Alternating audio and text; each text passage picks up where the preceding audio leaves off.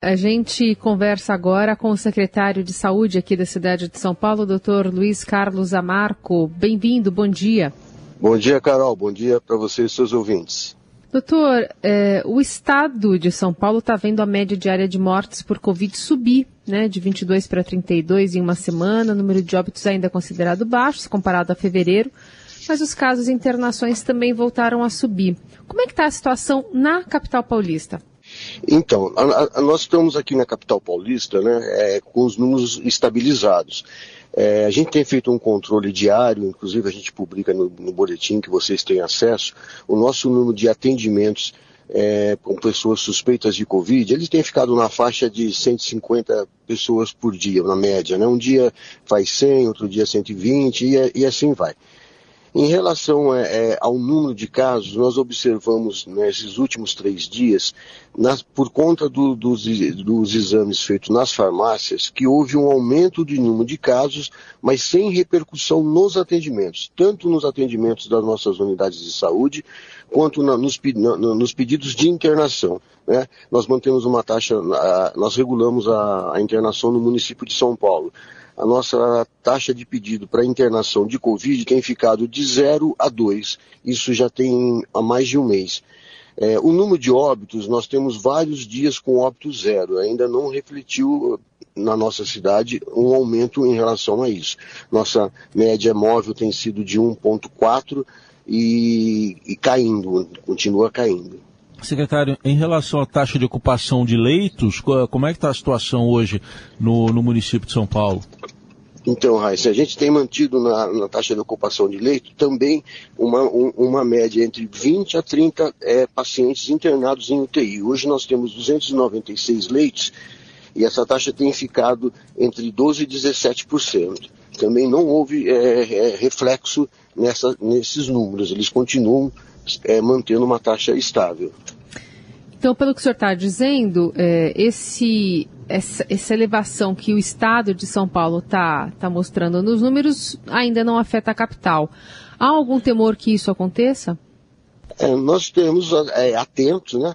Monitoramos, temos uma parceria com o Instituto Butantan, que nós fazemos um, toda semana um, um, esses pacientes que dão positivo, nós encaminhamos umas amostras para fazer o sequenciamento genômico, para verificar se tem alguma variante nova circulando na cidade de São Paulo.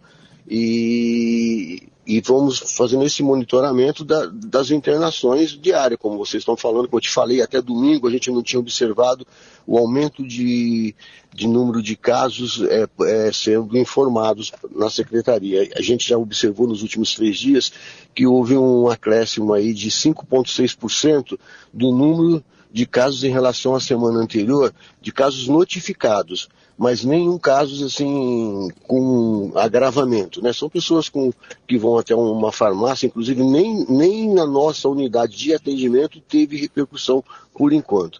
É contando mesmo com os testes realizados nas farmácias. Esse acréscimo que o senhor disse, secretário, 5,6%, eh, já está coincidindo com aquele período do carnaval? Já é, pode ser oriundo do carnaval? Pode ser, pode ser oriundo do carnaval. Né? Por isso que nós estamos fazendo, desde o carnaval, nós estamos fazendo, já fizemos um monitoramento antes, começamos a fazer o monitoramento depois, e a gente começou a observar isso nessa semana, esse aumento, mas sem agravamento. São, são pessoas com, com sintomas leves que têm procurado nem a unidade básica elas têm procurado, têm procurado a, a própria farmácia para fazer o exame. Uhum. Como as farmácias que fazem os exames autorizados para Anvisas, elas têm, elas fazem a notificação, são com essas notificações que nós observamos o aumento. Diversas cidades do Brasil no mundo né, desobrigaram o uso de máscaras, mesmo em transporte público e serviços de saúde. São Paulo também deve seguir essa tendência? No, nos transportes públicos e no serviço de saúde, nós não temos é, essa previsão ainda de flexibilizar o uso de máscara, né? principalmente nos transportes públicos, porque você percebe que é, não protege somente contra a Covid, todo, contra os demais vírus respiratórios. A própria população, ela aderiu o uso da máscara em transporte público e a gente não vê assim uma preocupação de flexibilizar nesses ambientes. Pelo senhor, o senhor deixaria, enfim, é, sem, sem data prevista para se suspender essa obrigatoriedade? Pra, principalmente nos transportes coletivos, as pessoas podem proteger não só contra a Covid, mas contra as demais síndromes respiratórias. Uhum. A gente está vendo um número de aumento de casos em crianças de síndromes respiratórias por outros vírus, o vírus sincicial, que é um vírus que é, nessa, nesse período do ano é, acomete muito as crianças. Então, é, o uso de máscara não permite a circulação do, do, desses vírus, entendeu? É, secretário, é, queria abordar com o senhor também a questão da dengue, para saber da situação em São Paulo, porque no país já se atingiu em quatro meses, praticamente, é, o mesmo patamar de todo o ano passado em número de casos. Como é que está a situação da dengue na capital? Aqui na capital a gente tem feito uma força-tarefa. Né? Nós sabemos que a dengue ela tem um, um período de um aumento da, da proliferação do, do, dos mosquitos agora no final de abril e começo de maio. Né? Então nós fizemos um, estamos fazendo uma ação bem robusta. É, nesse final de semana colocamos é, 2 mil agentes na, nas ruas. Coloc... Nós estamos com 77 carros, 70 carros com maquinário menor que pulverizam uma, uma área menor da cidade e colocamos sete carros grandes que pulverizam uma grande área, um em cada região da cidade, para você conseguir manter é, o controle do, do Aedes. E tem tido resultados positivos ou quando espera que esses resultados apareçam? Não, nossos resultados eles é, têm sido bastante promissores. A gente não, não observou até agora um, um aumento é, substancial em relação aos anos anteriores. Né? Uhum. É, a gente está de olho nessa movimentação por parte do Ministério da Saúde do, do fim do estado de emergência, né? O que, que pode mudar em relação a contratos firmados e políticas implementadas aqui em São Paulo?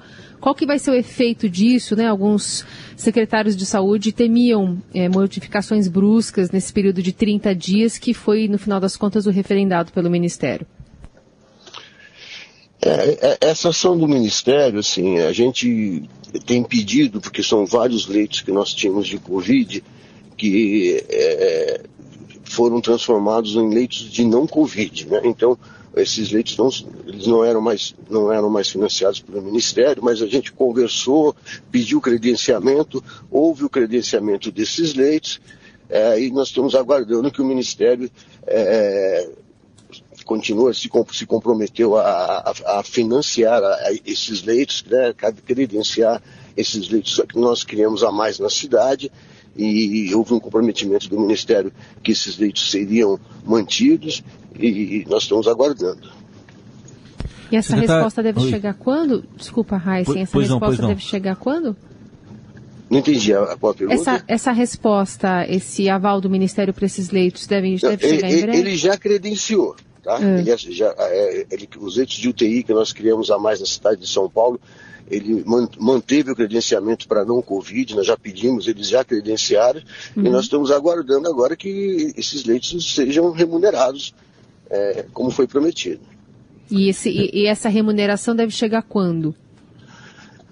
De, de acordo com, com, o nosso uso, né? Então nós, nós já estamos, é, fizemos um, um pedido desde janeiro, o, o, Ministério ficou de repassar o dinheiro, mas ainda não repassou. Uhum.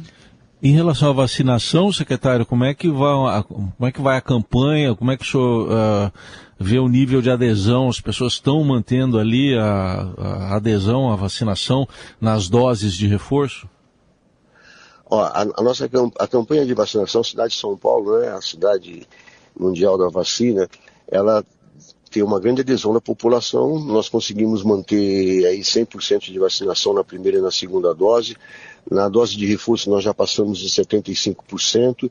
É, é importante que a população é, entenda, até por conta desse, desse aumento que está tendo aí, de, apesar de não estar não tá refletindo nos hospitais, nas internações, é por conta da vacinação, né? Porque nos desenvolve as formas graves da doença. Então é importante as pessoas é, continuarem aderindo à vacinação, É, atingimos os 100% também na dose adicional, nós já estamos em 75% nessas vacinas.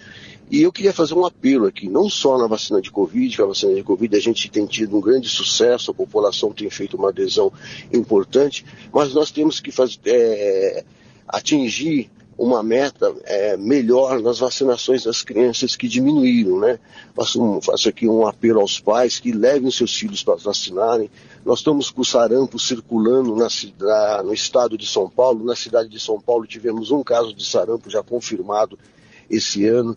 Então, nós estamos fazendo uma campanha da vacina do sarampo, onde mesmo as crianças que estejam com a carteira em dia, que os pais levem para tomar uma dose adicional, as crianças de 0 é, a 5 anos, menores de 5 anos, que são as crianças que têm a maior chance de de se infectar com sarampo e desenvolver as formas, as formas é, graves.